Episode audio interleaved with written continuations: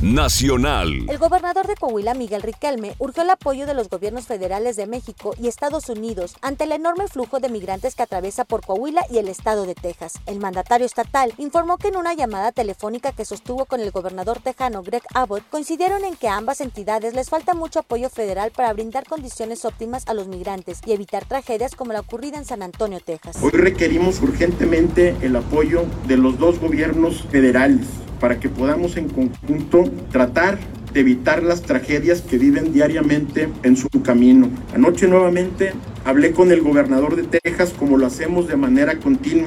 Ambos coincidimos que el flujo de migrantes es enorme y lamentablemente nos falta mucho apoyo. Yo nuevamente apelo al gobierno de la República y al presidente de Estados Unidos para que trabajemos conjuntamente, federación, estado y municipios, para darles condiciones a los migrantes dentro de nuestras posibilidades y tratar de evitar en lo posible este tipo de tragedias que se dan por los grupos tan grandes que están llegando. Cada vez son más los migrantes y lamentablemente no vemos el final de esta situación. El próximo 12 de julio, ambos mandatarios federales se reunirán y tratarán este asunto como uno de los más importantes. Desde aquí los conminamos a que lleguen a un buen acuerdo de colaboración para tratar de detener este gran flujo. Mientras tanto, los gobiernos estatales continuaremos haciendo lo nuestro. No podemos esperar a que se actúen en las demás instancias porque esto continúa diariamente y requiere la atención. Está usted bien informado. Sucesos Coahuila.